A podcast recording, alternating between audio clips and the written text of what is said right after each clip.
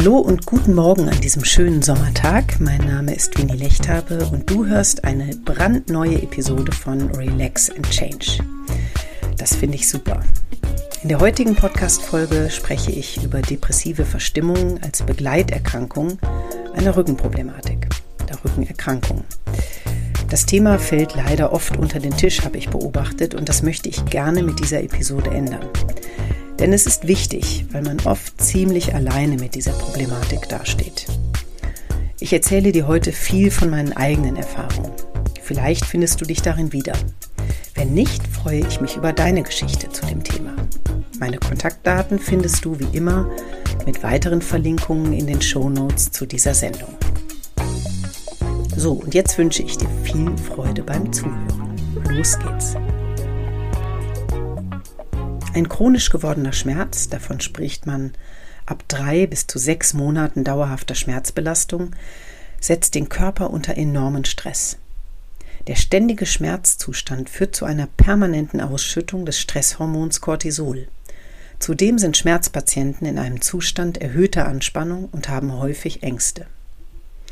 Man bewegt sich deutlich geringer, hat weniger soziale Kontakte und nimmt kaum noch am gesellschaftlichen Leben teil.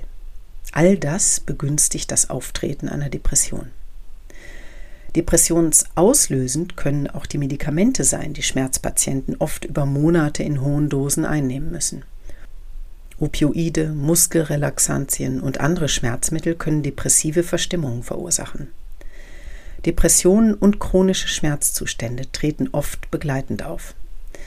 In der Wissensdatenbank der Deutschen Depressionsliga steht zu lesen, dass im Vergleich mit der gesunden Bevölkerung Patienten mit chronischen Schmerzen ein etwa dreifach erhöhtes Risiko haben, an Depressionen zu erkranken. Beispielsweise entwickeln etwa 65 Prozent aller Patienten mit chronischen Rückenschmerzen und etwa 25 Prozent aller Migränepatienten im Laufe ihres Lebens eine Depression. Das Problem ist, dass eine begleitende Depression bei Rückenpatienten oft zu lange unbehandelt bleibt, da man sich wahrscheinlich zunächst nicht als depressiv empfindet. Man schiebt die Stimmungstiefs auf den körperlichen Schmerzzustand, die damit verbundenen veränderten Lebensumstände und ist sich nicht darüber im Klaren, dass sich hier eine waschechte Depression anbahnt. Wenn das aber bei 65 Prozent der chronischen Rückenpatienten wahrscheinlich ist, frage ich mich, warum Ärzte einen nicht darauf hinweisen. Mir wurde erst bei meiner Aufnahmeuntersuchung in der Reha so richtig bewusst, dass ich unter einer Depression litt. Diese hatte sich im Grunde, ich glaube schon von Behandlungsbeginn an entwickelt. Auch wenn ich zunächst noch das Gefühl hatte, Kontrolle über mein Leben zu haben. Ich spürte noch ein wenig Energie, konnte meinen Alltag mit Schmerzen ganz gut strukturieren, machte sogar Pläne für die Zukunft. Ich eignete mir Wissen über die Krankheit an. Das war unbewusst der Versuch, meiner depressiven Stimmung entgegenzuwirken. Aber überwiegend fühlte ich mich absolut freudlos. Als ich vor der dritten OP stand, habe ich irgendwie innerlich aufgegeben. Ich hatte keine Kraft mehr, ich verstand nicht, was vor sich ging. Ich fühlte mich als wandelnde Belastung für meine Freundin, eingesperrt in unserer Wohnung, bewegungslos, abgestumpft und antriebslos. Mein einziges Ziel war die erlösende OP. Weiter konnte und weiter wollte ich gar nicht denken, zum ersten Mal in meinem Leben. Ich bin eher der Typ, der, der große Pläne macht und die Dinge dann auch anpackt. Das war wirklich irritierend für mich. Ich versuchte noch so ein bisschen zu meditieren, um ein wenig in Kontakt mit mir zu kommen, aber es fiel mir wahnsinnig schwer. Ich dachte eigentlich, dass ich akzeptierte, was passiert ist. Aber das war ein Irrtum. Ich habe das noch gar nicht akzeptiert. Ich habe mich einfach geschlagen gegeben. Und ich ahnte diesmal, Ärzte sagten es mir auch sehr deutlich, dass es danach nicht so schnell wieder bergauf gehen würde, also nach der dritten OP. In den ersten Tagen nach der Operation fühlte ich mich erst besser, ich hatte es schließlich überstanden, aber schon bald verfinsterte sich meine Stimmung erneut. Ich fühlte mich enorm verletzlich, hatte starke Post-OP-Schmerzen und wollte eigentlich nur raus. Aus der Situation, aus der Wohnung, aus meinem Leben. Bis zur Reha drei Monate nach der OP schleppte ich mich durch die Tage. In der Reha ging es bergauf. Ich hatte psychologische Unterstützung und arbeitete sehr intensiv an meiner Genesung. Die Psychologin attestierte mir eine depressive Verstimmung und empfahl mir eine Psychotherapie. So stand es dann auch im Abschlussbericht meiner Reha. Ich wollte eine Therapie machen, aber die Umstände ließen es nicht so wirklich zu. Obwohl ganz ehrlich, ich glaube, ich ließ es nicht zu. Ich wollte nach Frankreich, das habe ich ja in der ersten Folge schon mal erzählt, dass das mein großes Ziel war, und zwar allein. Nur bei dem Gedanken an den Ort, an dem ich sein wollte, hatte ich ein gutes Gefühl, ein sehr eindeutig gutes Gefühl. Und normalerweise bin ich ein Typ, der gerne viel Verantwortung übernimmt und beherzt Entscheidungen trifft.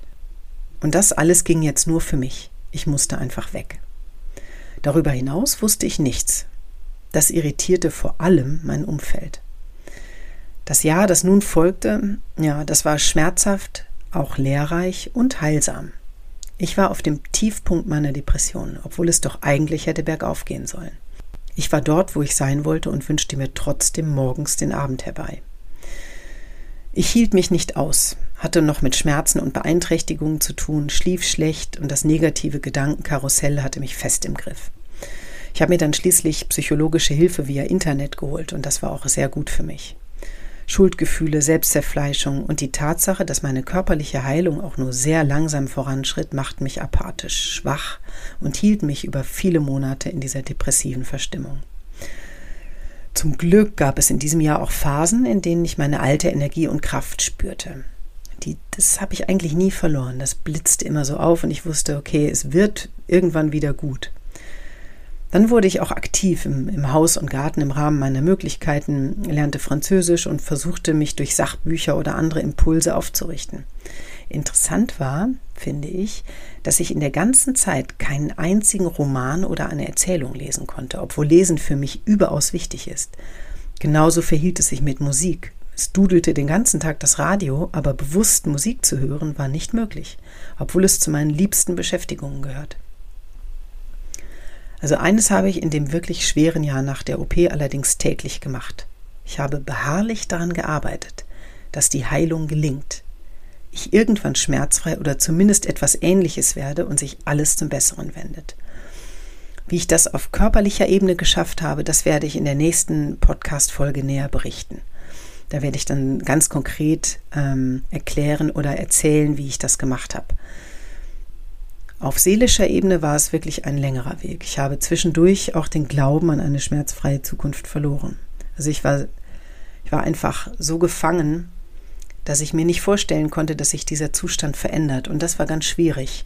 Und mir ging es ja gar nicht unbedingt um Schmerzfreiheit. Ich wollte nur eine Veränderung dieses Zustandes haben. Ich wollte mich wieder frei bewegen können äh, und mich oder zumindest besser fühlen, auch wenn ich den Zustand annehmen müsste.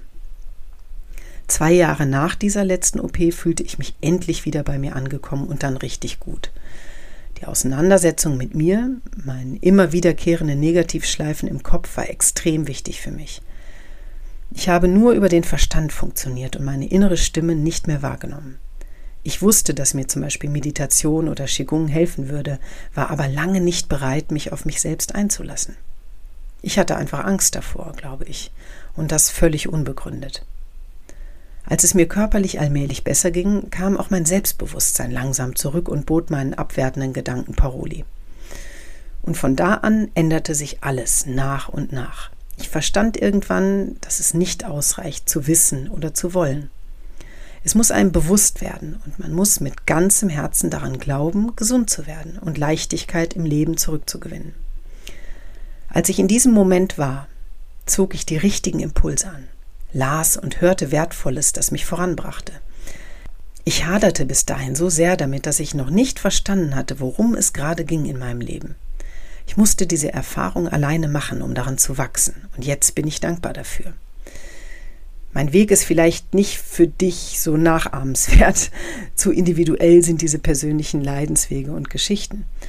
Aber eines kann man aus meiner Depressionszeit sicher lernen. Gedanken allein bringen keine Veränderung, sondern nur Taten. Kennst du das vielleicht auch oder gibt es vielleicht sogar in Ansätzen Parallelen in unseren Geschichten? Dann schreib mir sehr gerne oder kommentiere unter dem Instagram-Post zu dieser Sendung. Dann können auch andere von deinen Erfahrungen profitieren und das wäre doch toll. So, was du machen kannst, um die Anzeichen einer Depression rechtzeitig wahrzunehmen und dir helfen zu lassen, hörst du jetzt in meinen drei Tipps. Aufgepasst, hier sind sie. Tipp Nummer 1. Beobachte in allen Phasen deiner Rückenerkrankung, wie es dir auf seelischer Ebene geht.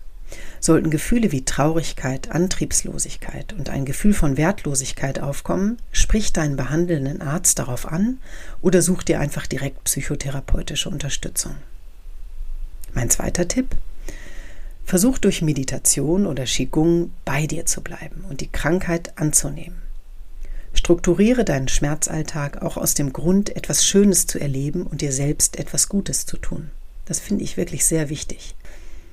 Und mein dritter und abschließender Tipp, stell dir die Frage, war ich schon einmal in einer solchen Situation und was hat mir damals geholfen oder gut getan? Sprich deine Ärztin, deinen Arzt auf eventuelle depressionsauslösende Medikamente an, die sie oder er dir verschrieben hat. Nimm deine behandelnden Ärzte in die Verantwortung. So, das war es mal wieder für heute mit Relax and Change und ich hoffe, dass dir diese Folge gefallen hat, beziehungsweise dass sie dir geholfen hat. Wenn ja, dann freue ich mich sehr, wenn du sie weiterempfiehlst. Ich wünsche dir ein ganz wunderbares, schönes, sonniges Wochenende. Ich weiß, dass du die Kraft hast, Veränderungen mutig anzugehen. Ich glaube an dich. Tu du es auch. Alles Gute, deine Winnie.